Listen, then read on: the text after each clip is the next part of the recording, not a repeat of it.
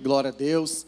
Que o favor sobrenatural de Deus e a graça, as bênçãos, sejam sobre a sua vida. Que não falte sobre a sua casa a alegria, o amor de Deus e a benevolência do nosso Deus. Amém? Podeis assentar, queridos, nesse momento. Glória a Deus. Vocês estão assustados? Estão alegres? Estão felizes? Como é que vocês estão? Até aqui nós já ouvimos louvores. Eu tenho certeza que Deus já falou com você. Até aqui nós já ouvimos, é, já oferecemos sacrifícios de louvor, de adoração, já oferecemos também o nosso sacrifício também de ofertas, e tenho certeza que Deus já falou no seu coração. Amém? Mas eu gostaria de trazer algo de Deus para a sua vida.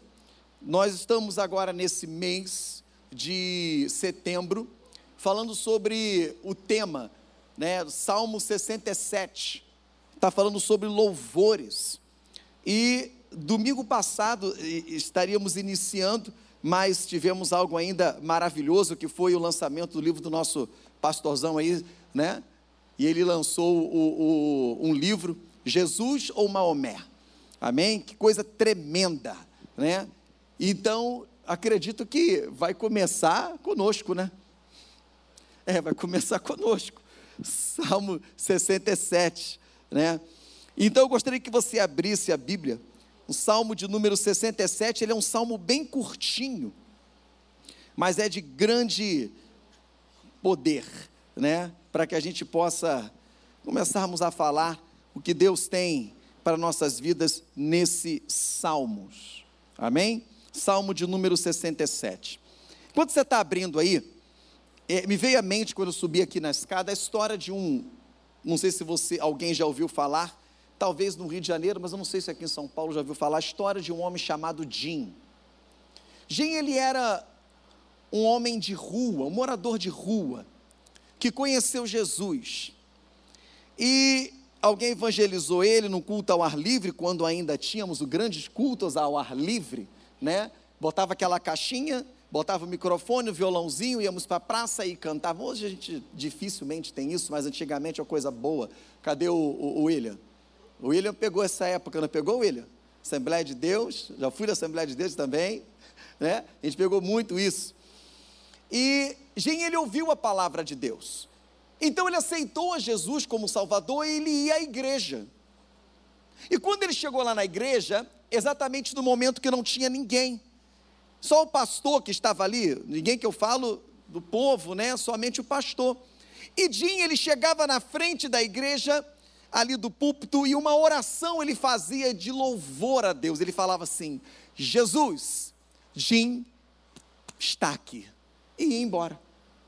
Todos os dias, uma hora da tarde, Jim aparecia na igreja, chegava lá na frente e falava: Jesus, Jim está aqui. Isso foi seguindo, e o pastor já estava até acostumado com ele. O pastor ficava parado, daqui a pouco ele vem, daqui a pouco ele vem. Aí quando chegava uma hora, olha ele aí, aí Jim, tá na hora, hein? Sim, pastor. Então faz aí o seu louvor. Jesus, Jim está aqui. embora. Isso seguiu-se durante um mês. Mas um dado momento, o pastor esperou uma hora e Jim não apareceu e ele não atrasava. Uma e meia, e Jim não apareceu. Duas horas o pastor ficou preocupado. Peraí, o Jim, durante o mês inteiro, ele sempre chegava aqui uma hora e fazia a sua oração, o seu louvor, e não, aconteceu algum problema. Aconteceu algum problema. Então o pastor saiu em busca do Jim. E começa daqui, mas como é que eu vou saber? O nome dele é Jim, não sei nem qual é o nome dele. E começou a procurar. Chegou num dado lugar lá na praça, onde eles fizeram culto, perguntou por ele, falou: Ah, tinha aquele morador de rua daqui, rapaz, ele sofreu um acidente. É mesmo, foi, ele foi atropelado e olha, o médico falou que ele está todo quebrado. E qual hospital? Ah, foi hospital público ali e foi atrás.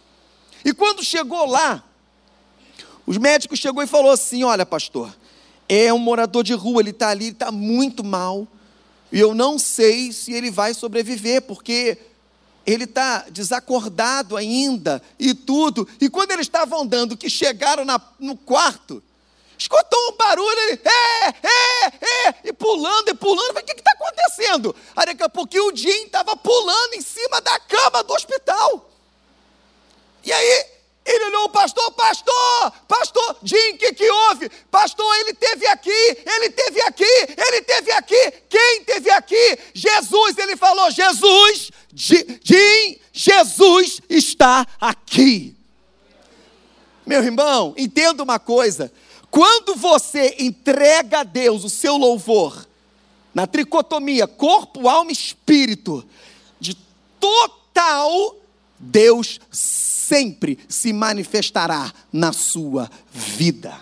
Não importa a sua classe social, não importa o que você tem ou deixa de ter, para Deus, aos seus olhos, somos todos iguais. E Ele vai se manifestar da mesma forma como Ele se manifestou com Jim naquele hospital. Curou o Jim e o Jim saiu do hospital.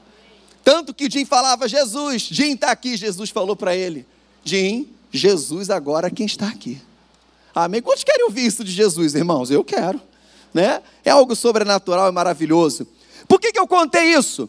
Para mostrar para você a importância do louvor a importância que você precisa dar assim, sabe, com toda sinceridade quando você for fazer o seu louvor a Deus. E vamos ler aqui Salmo número 67. Escute. Que o Eterno nos conceda a sua graça e nos abençoe e que faça sobre nós resplandecer a sua face. Que para que seja conhecidos na terra o teu caminho a tua salvação entre todas as nações. Ergam-te graças, todos os povos, todas as nações, louvem a ti. Alegrem-se e exultem as nações, pois governas os povos com retidão e reges a terra todos os povos.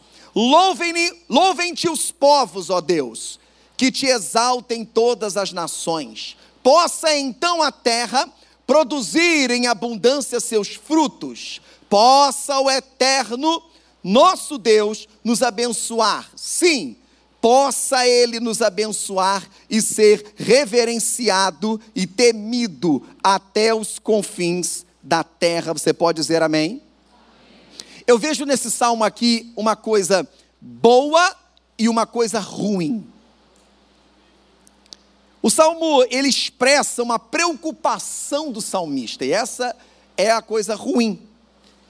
O salmista, ele, quando ele recita, e não tem nenhum nome do salmista, quando ele recita esse salmo, quando ele escreve esse salmo, que na verdade é um hino em forma de salmo, ele demonstra sua preocupação em conscientizar o louvor, o povo a louvar a Deus pelos seus feitos pelas suas misericórdias, pelas suas benfeitorias, proteção, cura, milagres. Então o salmista ele tem essa preocupação de trazer ao seu povo para que eles venham se despertar e trazer a Deus louvores.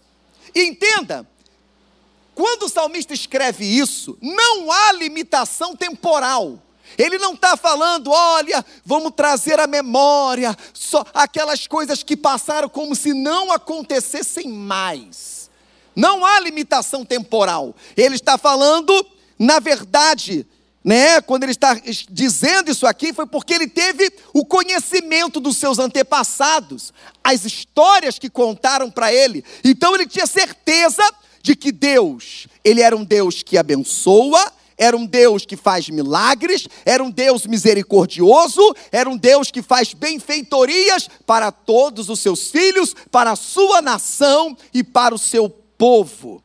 Ou seja, ele deixa claro quando ele cita assim, olha, no verso 1, que o eterno nos conceda a sua graça. O que, que é graça? Favor sobrenatural de Deus e suas bênçãos. Sabe, o porquê que ele disse isso? Que o eterno conceda a sua graça, seu favor sobrenatural e as suas bênçãos. Como ele sabia que Deus poderia fazer isso com o seu povo, de dar a ele, naquela atualidade ali, naquele presente, um favor sobrenatural e as bênçãos sobrenaturais. Foi porque contaram para ele, passaram, porque os judeus tinham isso, passavam as histórias, contavam as histórias do que aconteceram com seus antepassados, né, com as suas gerações. Então, ele com certeza lembrou do Mar Vermelho quando o povo hebreu estava fugindo de Faraó, que vinha com sangue destilando pela boca, eu vou matar. E quando chega lá no Mar Vermelho, que eles estavam encurralados, Deus ele diz assim: manda o meu povo que marche Moisés, e o Mar Vermelho se abre e o povo passa em pés enxutos no meio da, daquele Mar Vermelho. E quando o exército de Faraó entra, o que, que acontece? O mar os cobre e acaba com os inimigos do povo de Deus. Uma outra situação também que talvez o salmista possa ter lembrado é que quando eles atravessaram, tiveram uma guerra, e eles eram escravos, foram escravos por mais de 400 anos. E o que, que aconteceu? Não tinham estratégia de guerra, não eram soldados, eles eram homens que faziam tijolos. E como enfrentar um exército e vencer? Pois bem, veio o exército, Moisés sobe lá numa rocha, seguro a mão dele e tal, e o povo, mesmo sem tática de guerrilha, mesmo sem tática de guerra, eles vencem o exército. Olha, misericórdia de Deus sobre o seu povo, deu vitória contra os amorreus, contra os filisteus, contra os heteus, girgazeus, todos os eus que existiam, né? Então, monte de eus aí, picureus.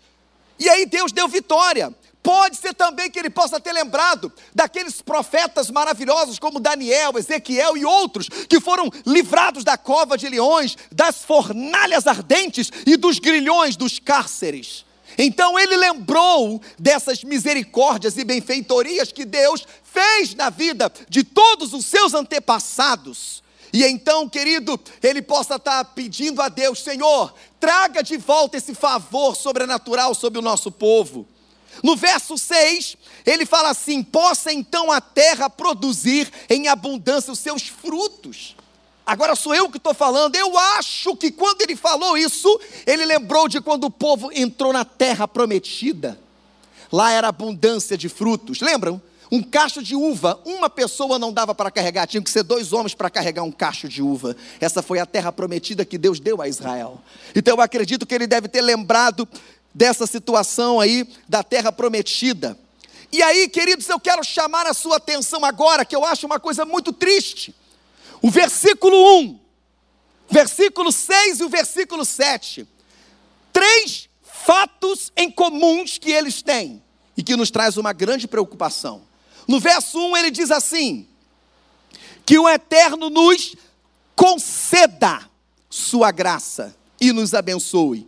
O verso 6 ele diz assim: possa então a terra produzir em abundância seus frutos, possa o eterno nosso Deus nos abençoar. E o verso 7, sim, possa ele nos abençoar e ser reverenciado e temido até os confins de Israel. Veja bem, o ar de dúvida do profeta, sabe, do profeta ele, o ar de dúvida que ele demonstra quando ele escreve esse salmo, possa ser, Deus concederá.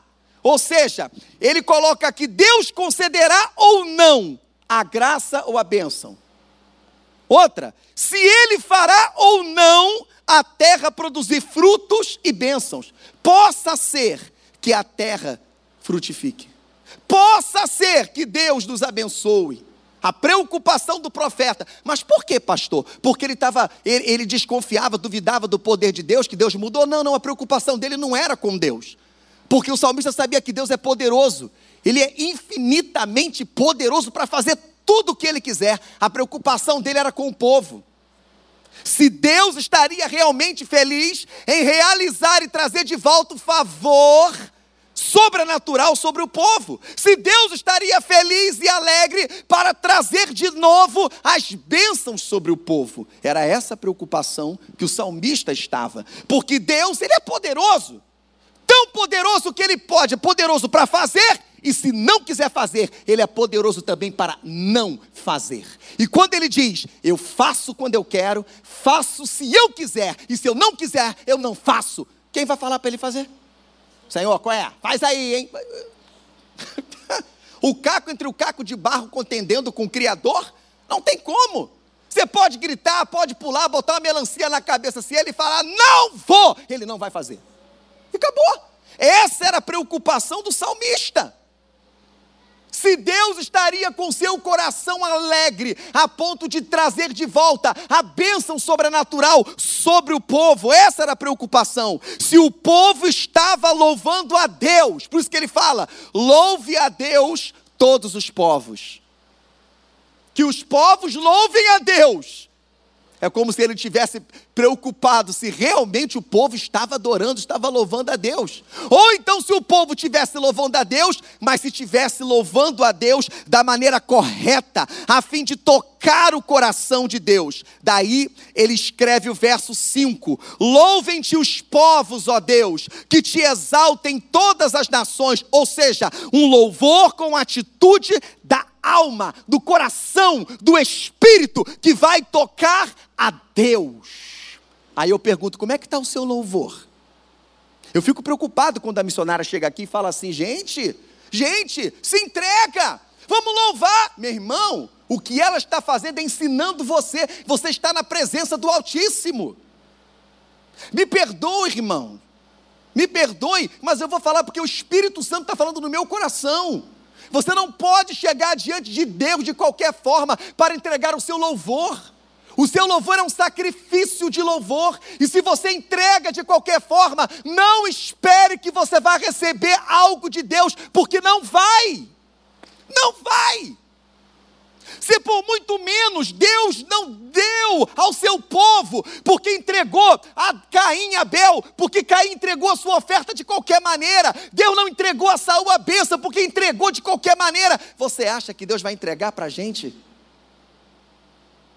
Você tem uma oportunidade única de poder diante de Deus entregar o seu louvor verdadeiro, de corpo, alma e espírito. É por isso que quando você entra por aquela porta, você entrou, todos os problemas têm que ficar lá fora, toda preocupação tem que ficar lá fora, toda situação. Se esqueceu a panela no fogo, vai queimar, vai torrar tudo, mas aqui tu vai receber a bênção. Se você esqueceu o carro ligado, quando tu voltar, vai descarregar a bateria, vai acabar o combustível, mas tu vai receber a bênção. Esqueceu, já era, irmão. Entrou, fique aqui para receber. Não pode estar o seu pensamento aqui, você lá em outro lugar. Não dá. O seu pensamento tem que estar ligado a Deus, porque senão o seu louvor não chega com sinceridade para Ele. E aí não dá para você receber. Então, essa é a preocupação do salmista. E aí, para você entender a preocupação do salmista da palavra louvor, porque é muito fácil você pegar o dicionário e ver lá o que é louvor. Louvor é você ovacionar alguém é você falar de alguém. Louvor é isso. E louvor você pode dar para todo mundo. É, missionária, parabéns, missionária. É, Wesley, é, eu posso louvar a todo mundo. Agora, quando você dá um sacrifício de louvor, é diferente. Porque você pega o que está lá dentro e joga para o externo e vai para Deus, se transforma numa adoração. Louvor você fala para alguém, adoração você fala com ele. E somente um é que pode receber adoração de louvor: Deus. Só. E aí vamos lá. A palavra louvor, ela não tem apenas um significado, ela é, ela é difícil. Ela traduzida no hebraico, ela tem sete partes, que eu vou tentar me arriscar. Não, não falo em hebraico, só estudei, mas não sei falar pronúncia. Ok, irmão? Então, por favor, Tá? Não, não é isso não, isso é japonês, invenção. Mas vamos lá, vou falar aqui o hebraico aqui. Diz assim, olha, sete partes. Primeiro, louvor pode ser Iadá, Tovda, Halal, Shabak, Barak, Zamar, Terrilá e Terrilá, que é a última. Agora vamos lá, Iadá, o que, que significa o louvor? Quando está no hebraico chamado Yadá, significa ação voluntária que expressa dependência absoluta em Deus, estendendo os braços e levantando as mãos, louvando ao Senhor. Por isso, quando a gente fala, levanta suas mãos e exalte ao Senhor. Ah, para que eu vou levantar a minha mão? É para adorar o Senhor abençoado. Lá no carnaval, a Bíblia diz assim: outrora eu era de quem? Do cão, do sem vergonha. Aí lá no carnaval, tava, olha aí, mangueira! A noite toda! Noite toda! Começava às sete horas da noite, ficava até as 5 da manhã, trabalhar às 6, igual um zumbi do The Walking Dead. Mas eu estou feliz porque eu gritei na minha mangueira, minha beija-flor, minha escola de samba. Antigamente a gente era assim, não adianta você falar que não, porque era. Eu já fui, irmão. É. Também. Funk. Aquelas músicas imbecis e idiota que não tem sentido nenhum. Ah, passa o cartão, a cototinha, a cocotinha, a cocotinha, irmão, pelo amor de Deus. Tem um que cantava Tim. Eu acho que era o melô do espirro. Depois que acabar, tu fica resfriado. Ratim, ratim, ratim, ratitim, ratitim, ah, pelo amor de Deus, irmão. E um monte de idiota comprando CDs. Um milhão de CDs vendidos. Mas sabe o que é isso? É o pecado que deixa a pessoa assim, cega. Não vê que aquilo dali não tem cultura nenhuma. Vou empurrando meu carrinho de pipoca. Pelo amor de Deus, pipoqueiro, irmão.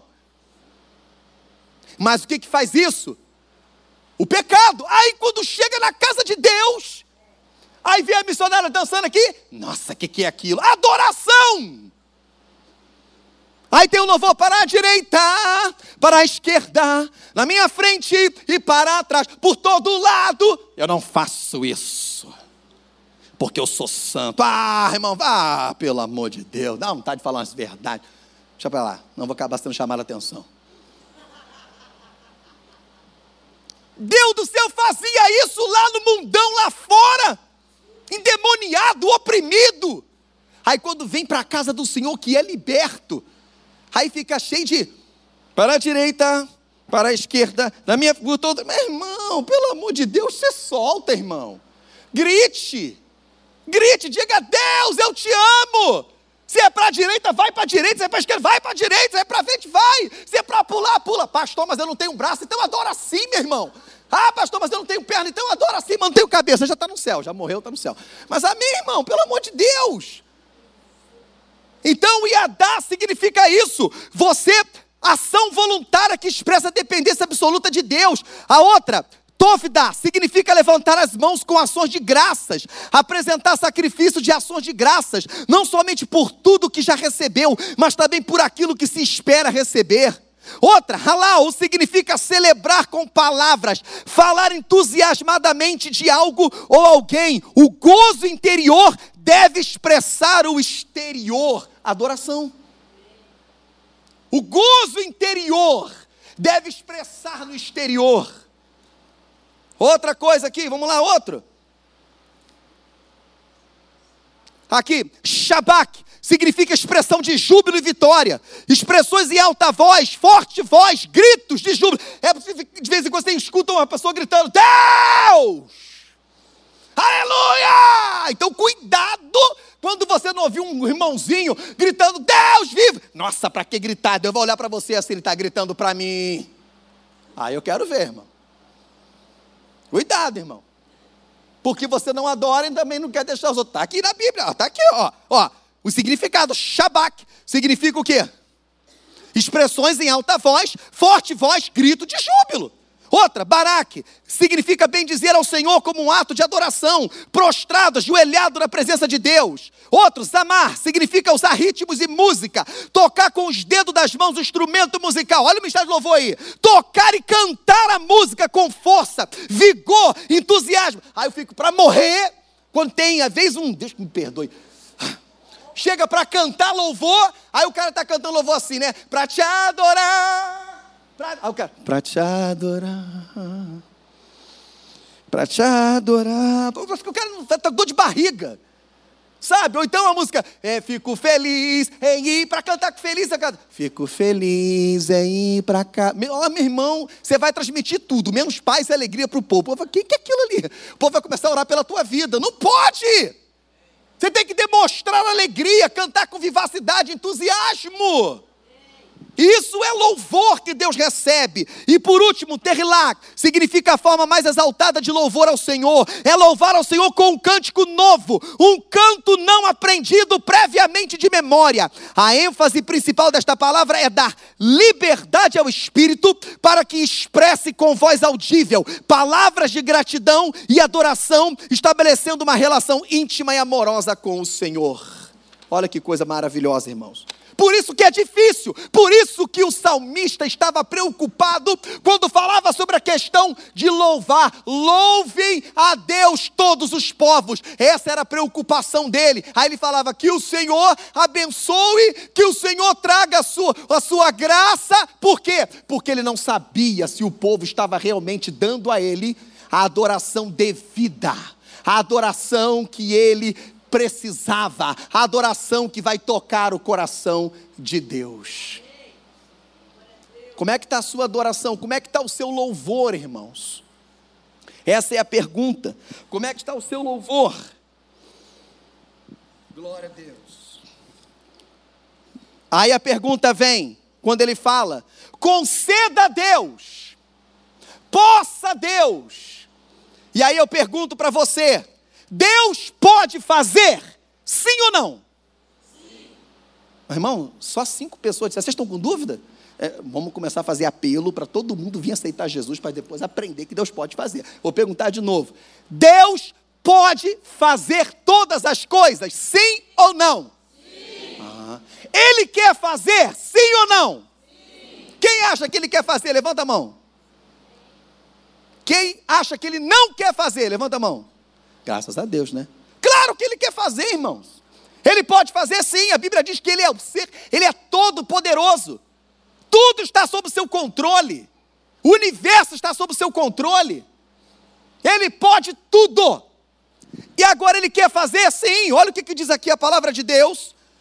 Mateus capítulo 7, verso 11: Se vós, sendo maus, sabeis dar boas coisas aos vossos filhos, quanto mais vosso Pai que está nos céus dará bens aos que lhe pedirem. Quem? Você. João 14, 13. E tudo quando, quanto pedirdes em meu nome, eu farei. Você está entendendo? Então Deus, Ele quer fazer. Sim, então sim, Deus quer fazer, mas para que Ele possa executar as bênçãos sobre a sua vida, sobre a minha vida, sobre a sua vida, sobre a nossa vida, é necessário que venhamos a desenvolver atitudes da nossa vida para que o nosso louvor alcance o coração de Deus e venha atrair o favor sobrenatural de Deus e das suas bênçãos, porque não é de qualquer forma. Você quer ver uma atitude que nós precisamos desenvolver? A atitude da gratidão. Não adianta você querer louvar a Deus, mas se você for uma pessoa ingrata. Deus não deixa suas portas das bênçãos abertas para uma pessoa ingrata. Quer ver uma pergunta? Quantos aqui, agora seja fiel naquilo que eu vou perguntar, irmão, não dá uma de santarrão, não. Quantos aqui, sabe, quantos aqui têm prazer ou alegria de ajudar alguém que cuspiu no prato que comeu? Quantos aqui têm alegria de ajudar alguém ou abençoar alguém que foi ingrato com você, que não te agradece, que não reconhece. Seja verdade, irmão. Quantos aqui tem prazer e alegria de fazer isso? Ah, irmão, só você. Deus abençoe, mas Jesus já pode te buscar. Porque, meu irmão, eu não faria. Ajudei a pessoa de tudo e a pessoa vai embora, fala mal de mim, é ingrata, cospe no prato que come e depois volta, ah, eu estou precisando de ajuda. Ah, meu irmão, vai procurar a tua turma. Agora, por amor a Cristo, eu faria. Mas de mim, não. Agora eu pergunto: se você também tem esse sentimento, não fica alegre, nem feliz de ajudar uma pessoa que cospe no prato que come, por que, que Deus teria que ter prazer em ajudar e abençoar uma pessoa que é ingrata? Você acha que Deus tem satisfação em deixar as portas das bênçãos abertas para abençoar o ingrato? Hã? Não, irmãos. Sabe quais são as atitudes que o ingrato desenvolve? Mesquinho, traíra, orgulhoso, soberbo, esquece de quem fez o bem para ele. Uma pessoa ingrata, ela se esquece daquele que ajudou. Uma pessoa ingrata, ela é totalmente, sabe, é orgulhosa ela não gosta de ajudar ninguém, ela trai, ela é infiel. Como Deus pode abençoar, dar um favor sobrenatural para uma pessoa que tem esse tipo de atitude? Não tem como. Deus até quer dar a bênção, mas essas atitudes impedem que a bênção chegue até ele. Então, por isso, que uma das atitudes que nós precisamos desenvolver em nossa vida se chama gratidão. Essa é a atitude que nós precisamos desenvolver para que nós possamos receber de Deus o poder, a bênção sobrenatural. O status da gratidão é livre da negatividade. Olha só por quê. O status da gratidão, ela é livre da negatividade, porque toda pessoa que é grata, ela é otimista e positiva. Sabia? Toda pessoa que é grata, ela é positiva e otimista. Filipenses capítulo 4, verso 11, olha o que, que Paulo diz: Digo isto, não por causa da pobreza, porque aprendi a viver contente em toda e qualquer situação. Ou seja, só quem desenvolve a gratidão entende o texto que diz assim: em tudo dai graças, porque esta é a vontade de Deus em Cristo Jesus, nosso Senhor. Dar graças não é só quando você recebe a bênção de Deus, mas você também tem que dar graças quando você também tiver com problema, quando você também tiver enfermo, quando o dinheiro estiver faltando, quando a comida estiver faltando. É aí que Deus quer ver você sendo agradecido a Ele. Paulo desenvolveu isso. Digo isso não por causa da pobreza, mas eu aprendi a ser positivo e otimista. Mãe, Paulo tinha esses negócios. Paulo tinha esses negócios, estranho aí. Porque se você for ver Paulo, uma certa vez ele apanhou a beça. Ele apanhou a beça dos judeus invejosos, tiraram ele da cidade quase morto. E aí, Paulo estava lá, os discípulos, morreu?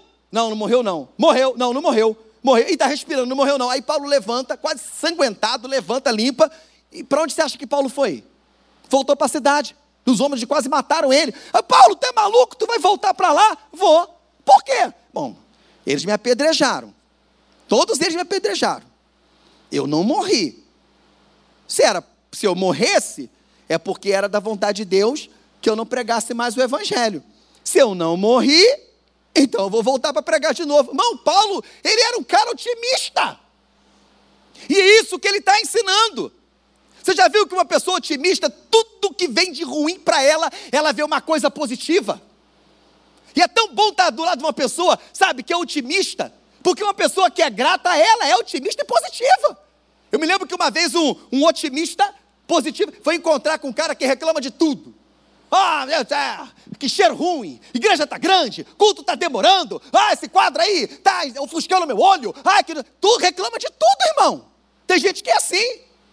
Sabe, igual aquela hiena do Lip Rádio. Ó oh, céu, só a vida, nossa. Já viu? Aquele desenho antigo. O cara reclama de tudo. Não consegue ver uma coisa positiva, por isso que Deus não tem como abençoar ele. Porque, sabe, o cara ganha um carro novo, em vez dele ficar feliz, ele vai procurar um defeito. Ó, tem um arranhãozinho aqui, meu. Deus do céu. Aí eu me lembro que o otimista e o, e o outro reclamão se encontraram. Aí o cara reclamou, rapaz, a comida acabou. Aí o otimista, rapaz, Deus quer que a gente entre em jejum. oh, maravilha. Oh, mas está muito frio. Maravilha. Isso é equilíbrio ecológico. Tem alguns, alguns insetos que tem que morrer, porque vão picar a gente. É... Mas está muito calor. Maravilha. Vamos usar pouca roupa, vamos economizar, vamos ficar mais à vontade. Eita glória. Alguém falou, rapaz, eu só recebo presente, é limão, limão. Maravilha, essa turma não quer que você fique resfriado nem pegue coronavírus. Vitamina C, vitamina C. Ah, já que você vê positivo em tudo, você vê alguma coisa no diabo? E aí? Fala agora alguma coisa positiva do diabo. Aí ele coçou a cabeça, ele falou assim, ô oh, rapaz trabalhador, né? o cara viu virtude no capeta, irmão que ele trabalha 24 horas por dia para tentar destruir a igreja não consegue, porque Deus protege a igreja. Então, um cara trabalhador, vira e mexe, sabe que não dá certo, batendo. cara que é otimista vê isso tudo, irmão. Agora, tu vai, o cara que é otimista, ele, ele aborrece o pessimista. Mas por que, que é pessimista? Porque é ingrato.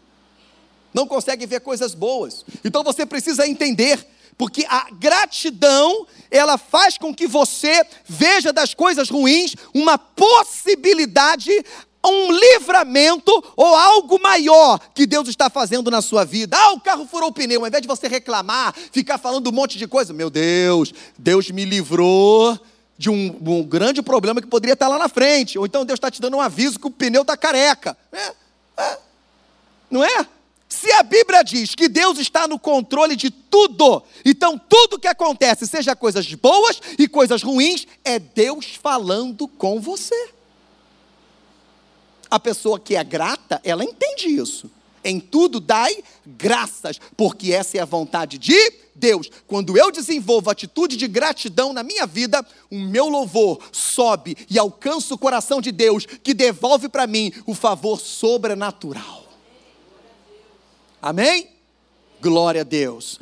Queridos, e para a gente poder terminar aqui, eu quero só falar só mais um, que é a atitude ah, tu quer ver um exemplo aqui que eu esqueci de dizer? Um exemplo de uma pessoa que não foi grata. E cuidado, irmão, para você não ser grato, não virar lobisomem, viu? Porque, é, Nabucodonosor era para ter sido grato. Foi o primeiro caso de lobisomem que teve na Bíblia. Foi na Bíblia. Nabucodonosor era para ter agradecido a Deus, como Daniel, como Daniel falou para ele, cara, agradece a Deus. Ele subiu lá no, no, no, no castelo e disse assim: Foi tudo isso foi feito por mim. Aí bradou-se uma voz: Tirado de ti foi o teu reino. Diz a Bíblia que ele começou a nascer pelos. E ele se encurvou, as unhas cresceram, e ele virou tipo um animal selvagem, e ficou lá no meio do, da, da mata, comendo capim, durante sete dias, se não me engano. Teve um tempo que ele ficou lá. Mas Deus falou que ia restabelecer o trono dele de novo. E nesse período que ele ficou lá, para que ele pudesse aprender que ele precisava ser grato a Deus, ninguém sentou no trono dele. Ninguém, Deus protegeu o trono dele. E no final do tempo que Deus determinou, Deus deu a ele, sabe, clareou a mente dele. Ele olha para cima e diz: Bendito seja tu. Oh, agora aprendeu, né? Agora aprendeu a ser grato. Cuidado, irmão.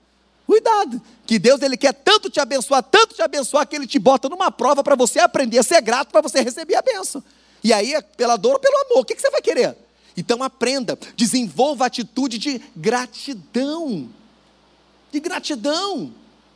Sabe, tem às vezes, tem amigos nossos que às vezes são, tem 10 anos de amizade, 15, 30, 20 anos, até empregado, né, funcionário, né? O cara produziu tanta coisa, tanta coisa, mas por causa de um erro que ele faz, aí, sabe, detona o cara, manda o cara embora, não quero mais saber da sua amizade, esquece de todos os anos que ele foi um bom amigo, que ele foi um bom confidente, que ele foi um bom conselheiro, que ele foi um bom funcionário, mas por causa de um erro, chuta e bota lá para fora. Isso se chama ingratidão.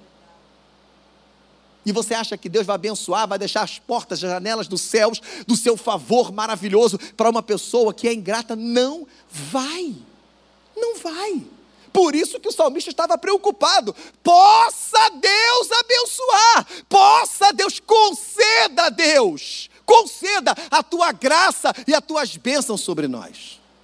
O que eu falo hoje aqui é para que você desenvolva atitudes de gratidão sobre a sua vida, para que o seu louvor chegue com sinceridade, chegue um louvor puro, como cheiro suave e alcance o coração de Deus, para que ele retribua, para que a bênção dele, para que o sobrenatural dele chegue na sua vida.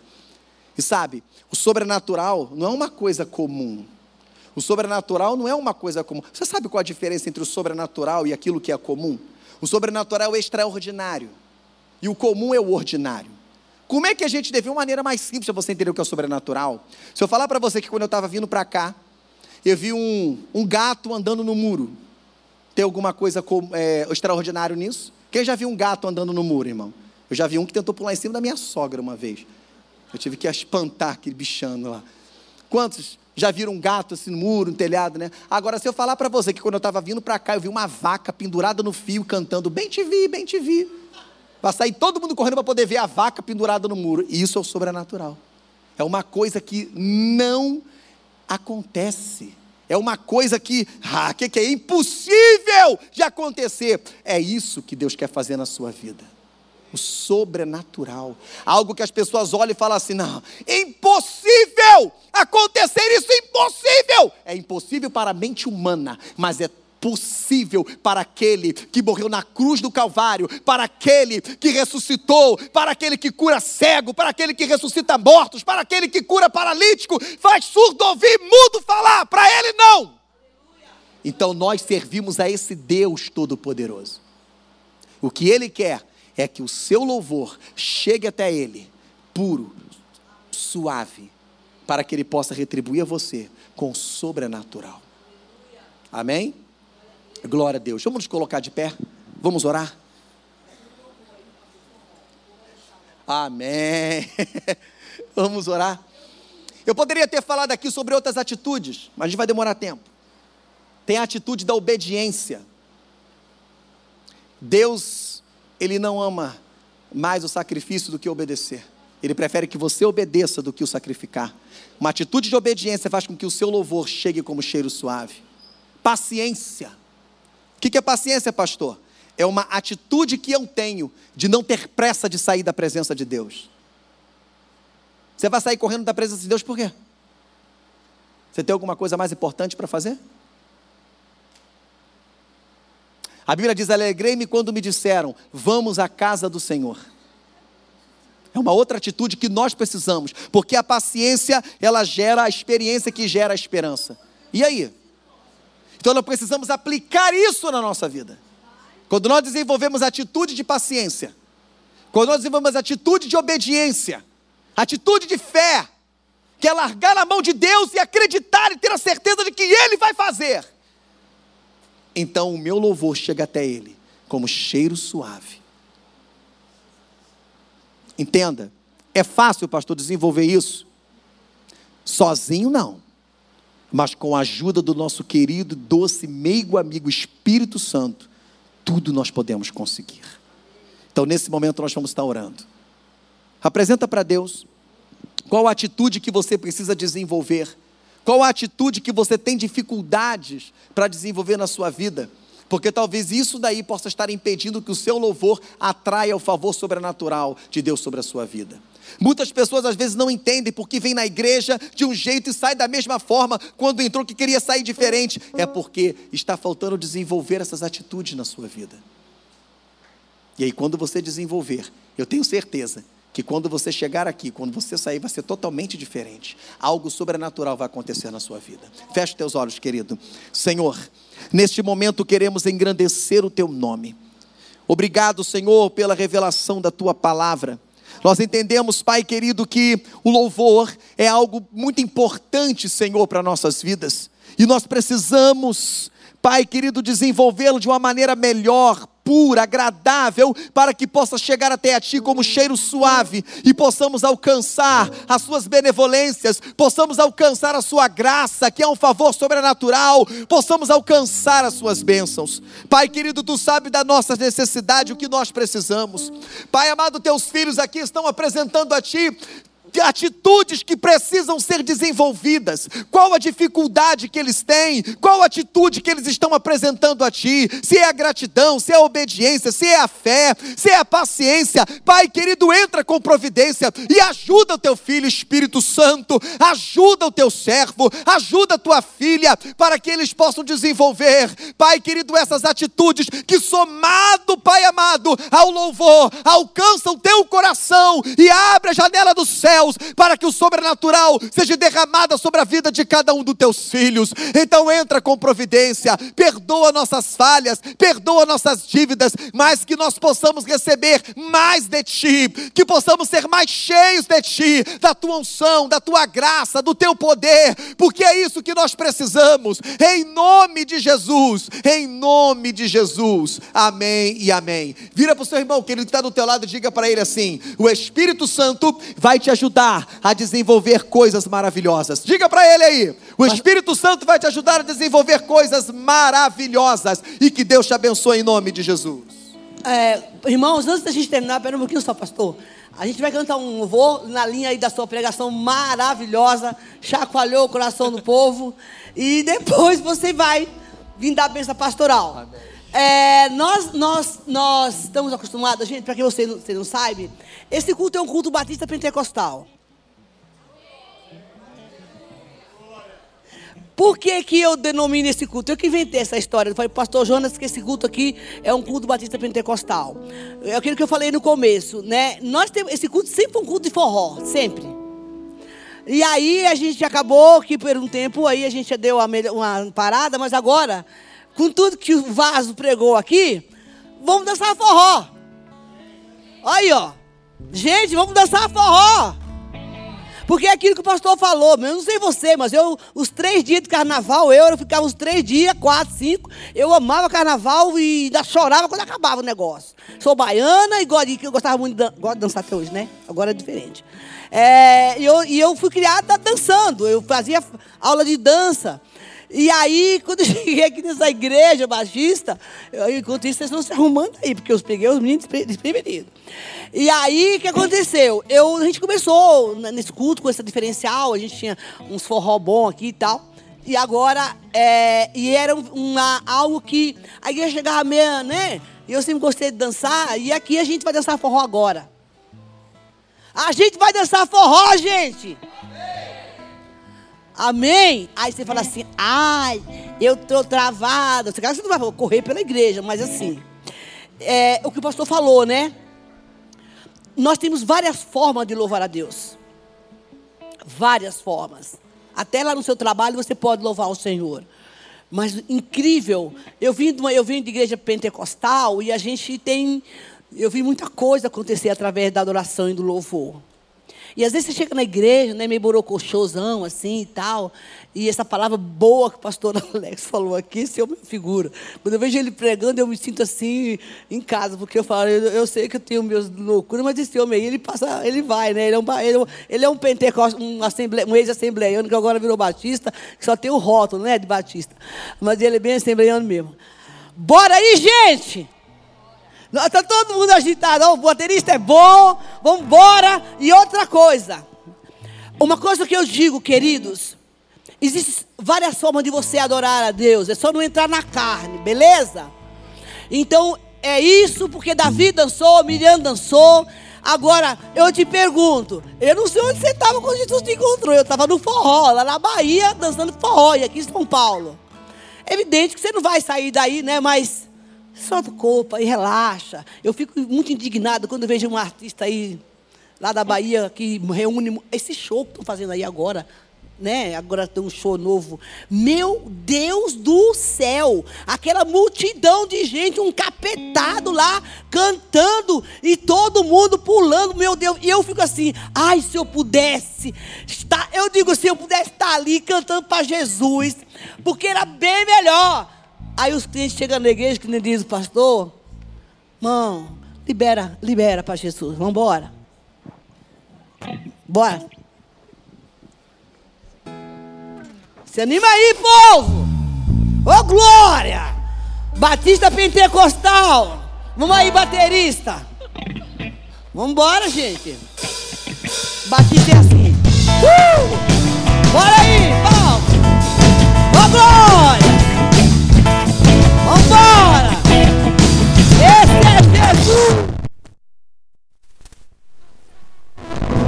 Tudo que sou. Pode embora! Alega Deus com Deus,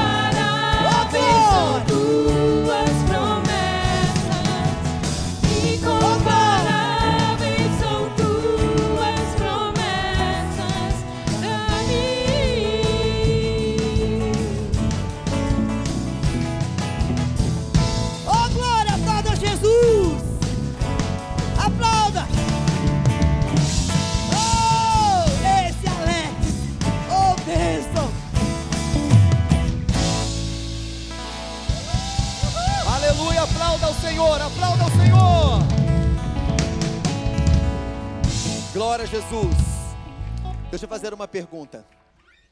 O povo de Deus é povo alegre, irmãos. Tem gente que diz que, ah, depois que você vai, você vai para a igreja para tu ficar preso. Eu falei, preso aonde? Eu não sei, você está vendo alguma prisão aqui, irmão? Eu não estou vendo, né? Mas um povo alegre. Agora eu quero perguntar aqui esta noite, você também quer passar por essa alegria, que é uma alegria consciente. Que você estar alegre, é alegre, é feliz, mas sabe que vai para o céu. Ó, que coisa maravilhosa. E eu gostaria de perguntar: tem alguém entre nós que gostaria de aceitar a Jesus Cristo como Senhor e Salvador de sua vida?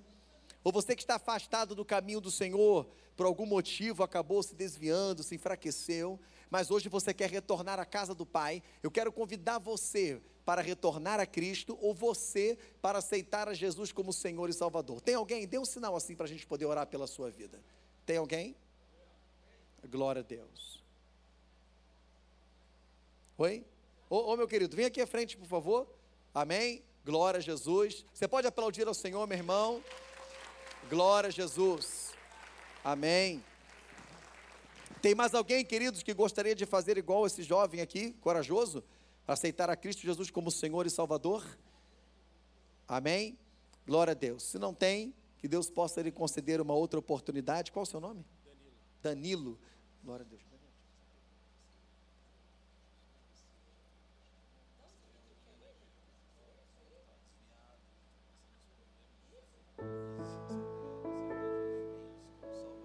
Glória a Jesus. Ele está aceitando a Jesus como Senhor e Salvador.